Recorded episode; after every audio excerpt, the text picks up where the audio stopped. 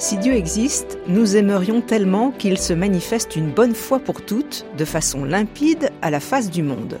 Mais le Dieu de la Bible ne choisit pas le coup d'éclat. Jésus naît dans une étable, meurt sur une croix, puis relevé, il s'absente. Désormais, on attend son retour en continuant à rêver cette venue grandiose.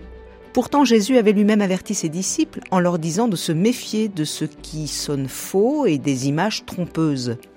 Dans l'évangile de ce dimanche, il est justement question du passage de Dieu dans nos vies, mais d'une visite si ténue, si discrète, que nous pourrions bien la rater. C'est pourquoi il nous faut devenir veilleurs. Pour commenter cet évangile du premier dimanche de l'Avent, je reçois la bibliste Régine Mère. Bonjour. Bonjour Béatrice et bonjour à chacun derrière le, la radio. Nous écoutons la parole chez Marc, chapitre 13, versets 33 à 37. Jésus disait à ses disciples, Prenez garde, restez éveillés, car vous ne savez pas quand ce sera le moment. C'est comme un homme parti en voyage. En quittant sa maison, il a donné tout pouvoir à ses serviteurs, fixé à chacun son travail, et demandé au portier de veiller. Veillez donc, car vous ne savez pas quand vient le maître de la maison, le soir ou à minuit, au chant du coq ou le matin. S'il arrive à l'improviste, il ne faudrait pas qu'il vous trouve endormi. Ce que je vous dis là, je le dis à tous. Veillez.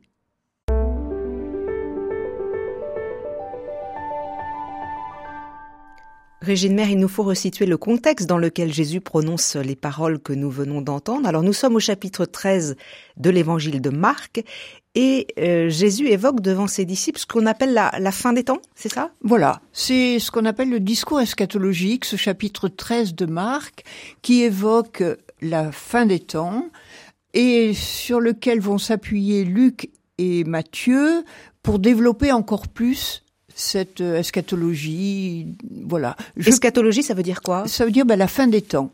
Ce discours sur euh, cette fin des temps qu'ont annoncé les prophètes et qui était, je pense, à l'époque de Jésus, quelque chose de naturel dont on parlait avec beaucoup d'aisance, euh, s'appuyant sur les deux, les deux siècles avant où le retour du Fils de l'homme était annoncé par les prophètes, avec euh, cette dimension de révélation, c'est-à-dire d'apocalypse, parce qu'apocalypse ça veut dire révélation, et le bain dans lequel baignaient, je crois, les contemporains de Jésus était celui-là. Et du coup, les, les évangélistes ont saisi aussi l'opportunité dans l'évangile de parler de cette fin du monde c'est ce qu'on appelle l'eschatologie. Mais à l'époque, on attendait un, un, Messie qui viendrait établir un royaume définitif. Ça, ça signerait d'ailleurs la fin de l'histoire? La fin de l'histoire, oui, souvent c'est la fin de l'histoire, c'est un retour de jeunesse, j'allais dire, mais où tous les bénis du Seigneur se retrouveraient autour de lui, et ça serait la fin de l'histoire humaine. Au sujet de la fin des temps, Jésus dit un petit peu plus haut au verset 32, ce jour-là, personne n'en sait ni le jour, ben, ni voilà. l'heure, ni les anges du ciel, pas même le Fils, mais seulement le Père. Exactement. Ça veut dire que conjecturer sur euh, le jour, la date, euh, ça sert à rien C'est une affaire de gourou, ça. On voit bien comment les gourous ont pu jouer sur la peur en annonçant tel jour à telle heure, à telle heure, la fin du monde. Et cette parole de Marc est précieuse pour nous. Qui sera sauvé Nous n'en savons rien, même pas Jésus. C'est le secret du Père. Donc vous voyez comment ça nous évite de faire plein de conjonctures, non seulement sur le temps, le kairos, qui va venir, mais aussi sur les personnes. Le kairos, c'est le moment favorable. C'est le moment, voilà, c'est le moment, le temps, cet événement, c'est l'événement. Vous êtes venu, euh, Régine Mère, avec euh, une traduction euh, dans la main. Là, nous avons entendu la traduction liturgique et vous avez en main la traduction de Sœur Jeanne d'Arc qui reste au plus près du grec. Parlez-nous de la traduction. C'est important dans ce texte-là? Eh bien, en lisant le texte de Sœur Jeanne d'Arc, ça a ravivé en moi quelque chose que, que nous savons tous, hein, que la traduction est souvent déjà une interprétation de la part de celui qui traduit. On dit bien aussi euh, trahison, trahison, hein, traduction, qui trahison. traduit, trahit. Interprète avec euh, ce qu'il ce qu'il porte en lui, de, de, de son expérience du Christ, de sa relation avec Dieu. Et euh, moi, j'étais très heureuse d'entendre la traduction de Jeanne d'Arc qui ne dit pas que le que l'homme part en voyage, mais simplement qu'il part. Il part au loin. Il a laissé sa maison et donné à chacun son travail. Au portier de veiller. Mais euh, ce qui est encore plus intéressant, c'est le verset suivant. Vous ne savez pas quand le Seigneur de la maison vient. Et pas viendra. Et ni ne revient. Vient. Donc, euh, c'est important parce que nous n'avons pas à attendre un retour.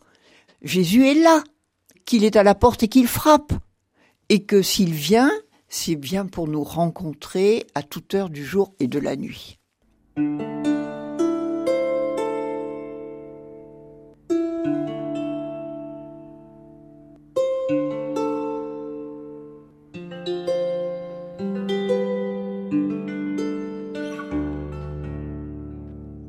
Régine Mère, reprenons avec vous l'évangile de ce dimanche. Jésus disait à ses disciples, Prenez garde, restez éveillés, car vous ne savez pas quand sera le moment.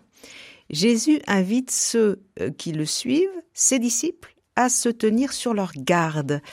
Euh, celui qui est de garde, généralement, ça peut être l'infirmier, le militaire. Euh, sa mission, c'est d'attendre. Attendre dans la nuit, généralement.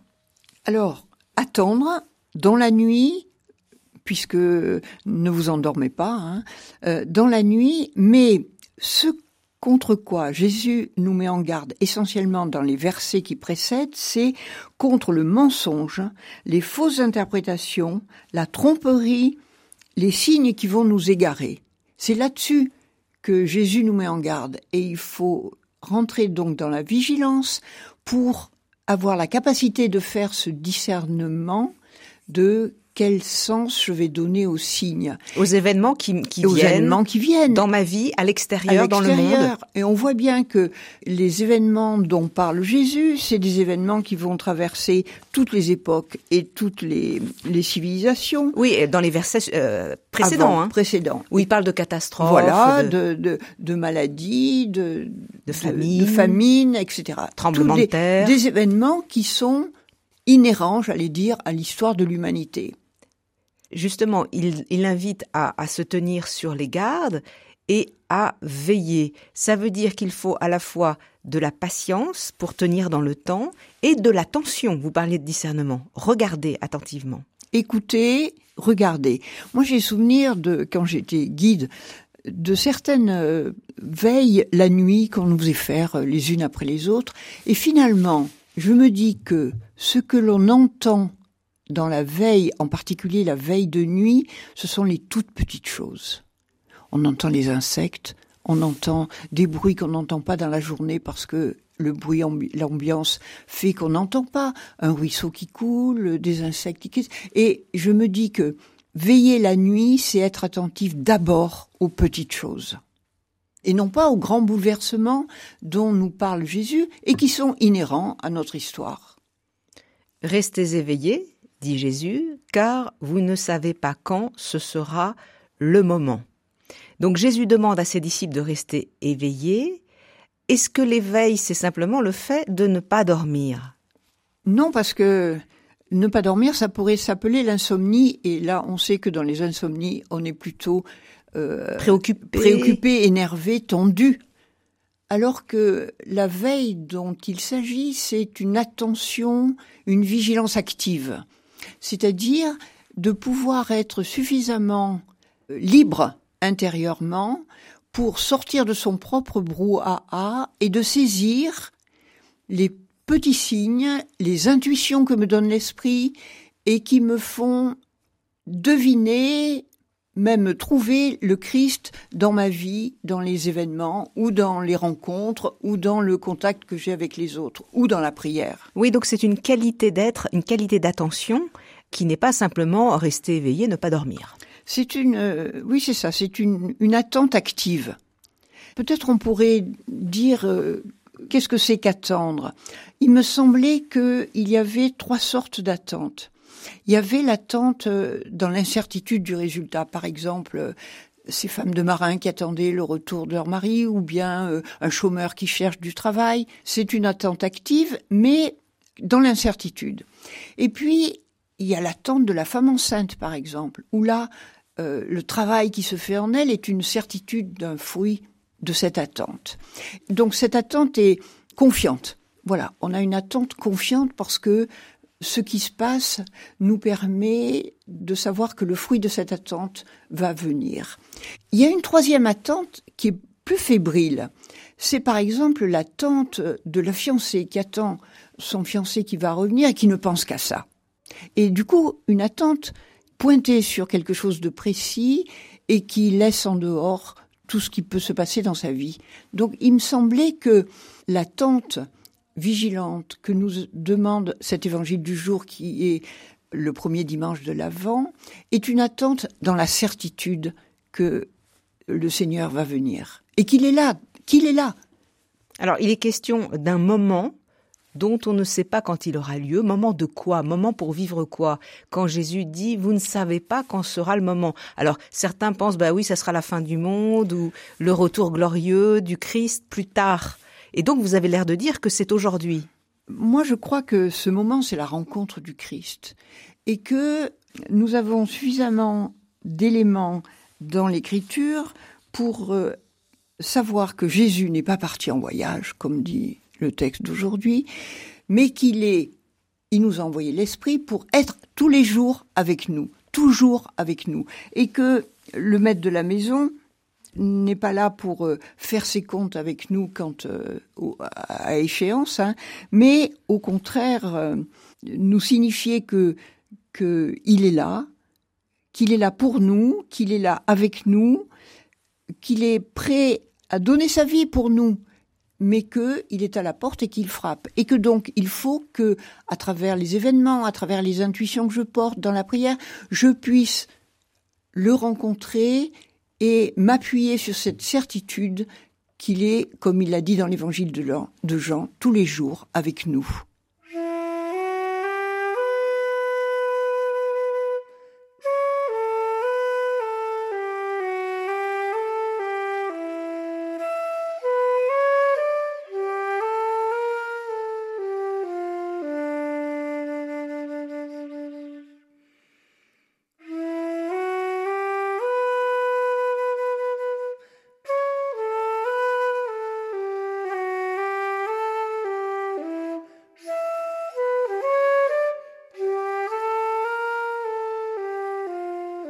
Enfin une bonne nouvelle, Béatrice Soltner. Régine Mère, nous poursuivons la lecture de cet évangile où Jésus en vient à prendre des images pour parler à la fois de la veille et de la venue d'un autre, du tout autre. Alors, vous évoquiez cet homme parti en voyage. C'est comme un homme parti en voyage. En quittant sa maison, il a donné tout pouvoir à ses serviteurs, fixé à chacun son travail et demandé au portier de veiller. Souvent, on projette euh, nos propres idées toute faite sur les paraboles. Il n'est pas dit que euh, cet homme c'est Dieu ou que c'est Jésus. Il n'est rien dit. C'est juste un homme. C'est juste un homme. Mais le paradoxe des paraboles, c'est qu'elles nous parlent de Jésus. Et qu'on peut bien imaginer que dans cette parabole, Jésus nous met en garde contre euh, l'endormissement, justement, de se laisser abuser par euh, les événements, le, tout ce qui se passe dans nos vies et qui nous empêche de le voir, de l'entendre, de le retrouver au cœur même des événements de nos vies. Et c'est ça la vigilance active, c'est pouvoir vivre avec lui tous les événements de ma vie. Et du coup, cette vigilance, c'est une capacité de reconnaissance comme le militaire qui veille et qui, qui reconnaît ou pas la personne qui. C'est une, affaire de reconnaissance de la présence.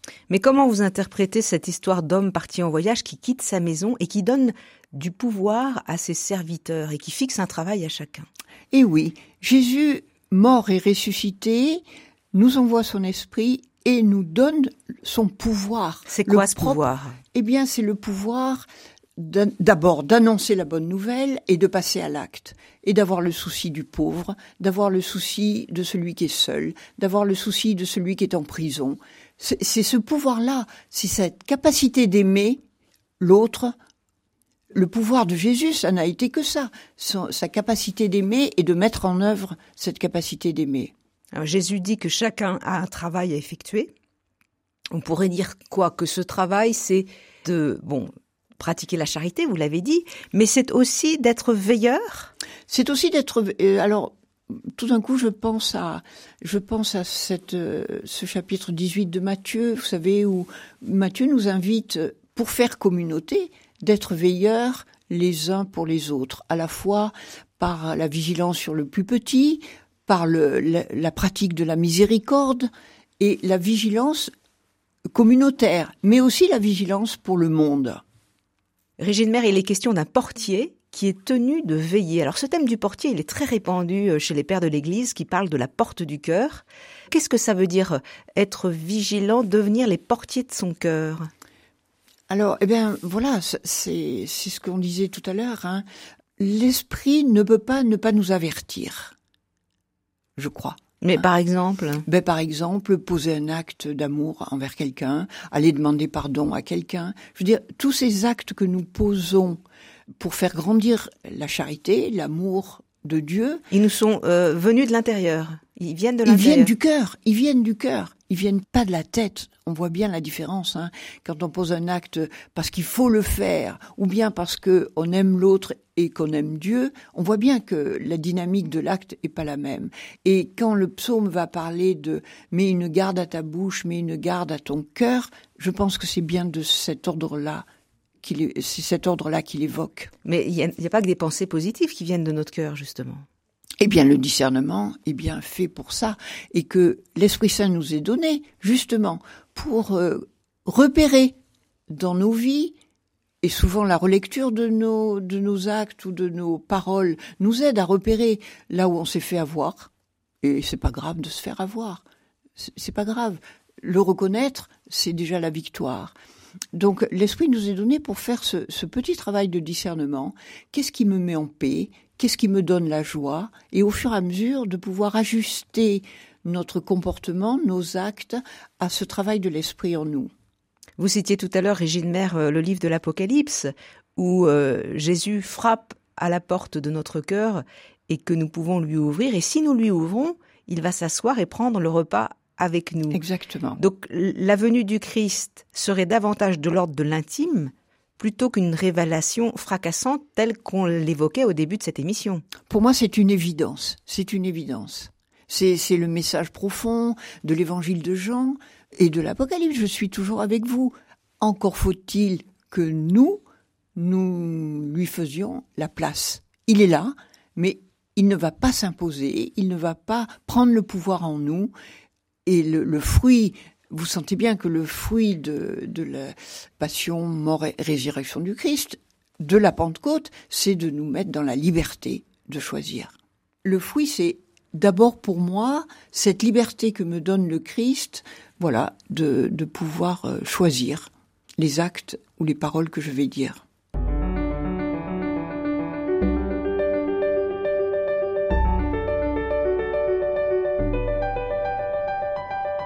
Régine Mère, nous regardons avec vous l'évangile de ce dimanche, premier dimanche de l'Avent, je le rappelle, c'est chez Marc, chapitre 13, versets 33 à 37. Alors Jésus est en train de parler à ses disciples qui l'interrogent sur la fin des temps. Et puis Jésus poursuit en parlant de façon imagée, là encore, Veillez donc, car vous ne savez pas quand vient le maître de la maison, le soir ou à minuit, au chant du coq ou le matin. Alors le verbe veiller revient là une deuxième fois, donc à toutes les heures de la journée. Là, il s'agit de, rester vigilant puisqu'il est, il est question de, du soir à minuit ou du, ou du matin. Alors, Marc va s'appuyer sur euh, une chronologie romaine et il va qualifier cette chronologie romaine avec des moments de la passion au milieu de C'est-à-dire chronologie romaine les repères que donne Jésus désignent les quatre veilles de la nuit suivant la division romaine. Les Romains avaient quatre relèves et les Juifs trois, Mais au temps de Jésus, les Juifs avaient adopté la division romaine. C'est-à-dire? Première veille le soir de 18 à 21 heures, deuxième veille le milieu de la nuit de 21 à 24 heures, la troisième veille au chant du coq de minuit à 3 heures. Et la quatrième veille le matin de 3 heures à 6 heures. Et alors qu'est-ce que ça nous dit ça? C'est Marc qui nous dit quelque chose à travers ça. Il a appliqué à ces veilles euh, euh, romaines classiques les moments de la passion, livrés par Judas le soir, nous dit le texte de la passion. Il euh, comparait la nuit devant Caïphe, Pierre va le renier au champ du coq, et il est déféré devant Pilate le matin, à l'aube. Et ce qui est intéressant, c'est de voir que toutes ces heures sont à la fois propices à la trahison ou à la fidélité. Il faut choisir. Il faut choisir. Ça veut dire aussi que notre temps peut être aussi assimilé à celui de la passion. Nous sommes dans nos veilles et dans, nos, dans notre vie prêts à vivre avec Jésus sa passion comme il l'a vécu lui-même aux heures de veille. Et il y a quelque chose de dramatique. À la fois il y a quelque chose de dramatique et à la fois il y a quelque chose d'apaisant. Il nous est dit que le, maître, s'il arrive à l'improviste, il ne faudrait pas qu'il vous trouve endormi. Donc la rencontre euh, ne peut pas avoir lieu si euh, j'ai fermé complètement mon cœur, ma mémoire, mon intelligence, mes yeux, Mm. mon corps. Dans l'hébreu même, euh, parfois ça va plus loin, le sommeil c'est la mort. On peut être vivant terrible. et déjà mort. C'est terrible. Et alors la vie, être vivant, c'est quoi dans ces cas-là? La vie c'est l'espérance. Il me semble que la dynamique de la vie avec la foi enracinée nous met dans l'espérance, c'est-à-dire sur un chemin, sur une route, sur une dynamique. Et pour moi, c'est ça la vie. C'est que le chrétien n'est jamais assis sur le bord du trottoir à attendre que ça passe, mais il est debout et il suit Jésus, il est en mouvement tout le temps. Lisons avec vous, Régine Mère, la finale de l'Évangile. C'est une phrase. Ce que je vous dis là, je le dis à tous. Donc plus simplement aux disciples, parce qu'il s'adressait aux disciples au début.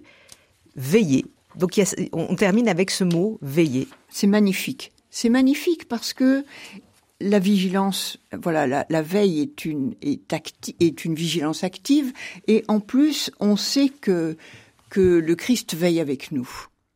Euh, D'ailleurs, dans dans l'Écriture, hein, euh, Dieu veille lui-même. Hein, euh, dans les psaumes, Dieu veille. Ça sert à rien que les maçons construisent à la maison si Dieu ne veille pas et ne travaille pas avec eux.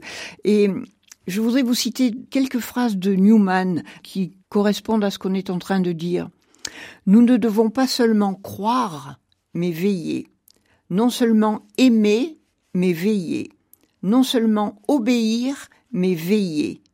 Veiller pourquoi Pour accueillir le Christ.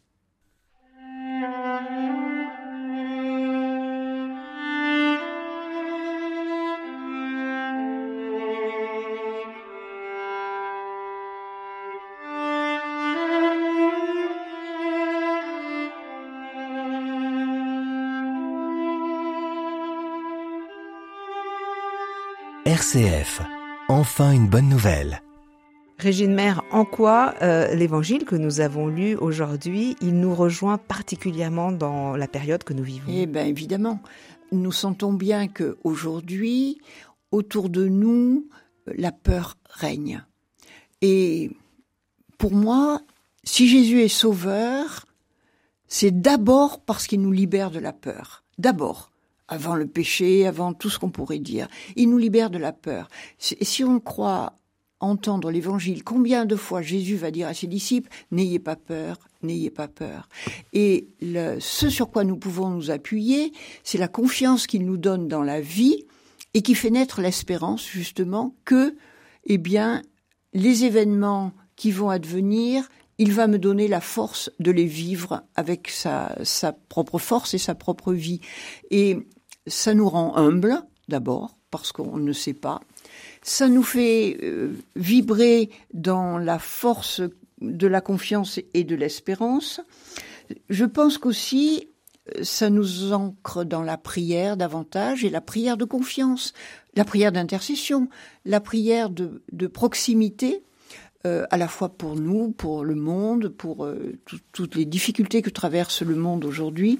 Mais il y a beaucoup de personnes qui disent, au fond, on aurait confiance si il se révélait de manière plus éclatante, si au moins on avait un signe fort, quelque chose qui se passe et qui, voilà, qui, qui nous prouve quelque part qu'il euh, est bien là. Oui, mais Jésus n'est pas un magicien. Euh, Jésus est un compagnon de route qui va nous aider à vivre notre vie telle que les événements, euh, l'histoire nous donnent à la vivre. Jamais Jésus ne va agir par magie ou par événement surprise qui va faire que ah ah oui ça c'est les magiciens, c'est les gourous, c'est une forme de, vous sentez, de pouvoir que Jésus n'a jamais exercé avec qui que ce soit. Et on retrouve ça à Noël, justement, et la façon dont il arrive. Et voilà. Et, c'est intéressant de voir que ceux qui ont construit la liturgie nous mettent ce texte en début d'avant.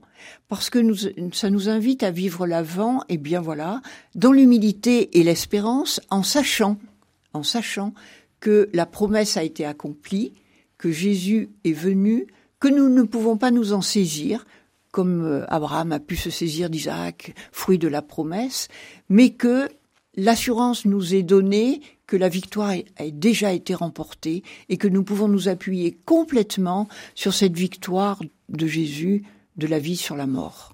Donc le temps de l'avance, ça va être cette période où nous pourrons nous rendre plus attentifs à ce qui se passe dans notre vie, à veiller, à regarder, à discerner au fond à travers les événements, les rencontres, la présence de Dieu qui vient à nous. C'est ça, c'est l'attitude du veilleur. Hein, c'est l'attitude du veilleur. Mais voilà, encore une fois, je disais tout à l'heure, hein, ce qu'on entend quand on veille la nuit, c'est pas les grands bouleversements, c'est les petites choses. Et attentif à ce qui fait la joie de nos journées, l'espérance de notre vie, la dynamique de nos rencontres, tout ce qui fait le commun, j'allais dire, l'ordinaire de nos vies. Et c'est là que Jésus se révèle. Au sujet de la porte, hein, la porte de notre cœur, hein, il s'agit d'être les portiers. Là encore, voir ce qui nous traverse pendant cette période de l'Avent, qu'est-ce qui rentre euh, par l'extérieur et qui va me toucher, qui me déstabilise, et qu'est-ce que je redonne aux autres après. Hein et c'est là le plus important, je crois. C'est pas pour moi que tout ça est donné, c'est d'abord pour que grandisse le royaume et que je puisse dire de quoi ce qui me fait vivre et ce qui me porte euh, dans l'espérance. Et c'est le témoignage qui fait que je grandis aussi dans la foi. Merci à vous, Régine Mère. Pour ceux qui désirent relire l'évangile que nous avons commenté, c'est euh, chez Marc, chapitre 13, versets 33 à 37. Et merci à Philippe Faure à la réalisation technique.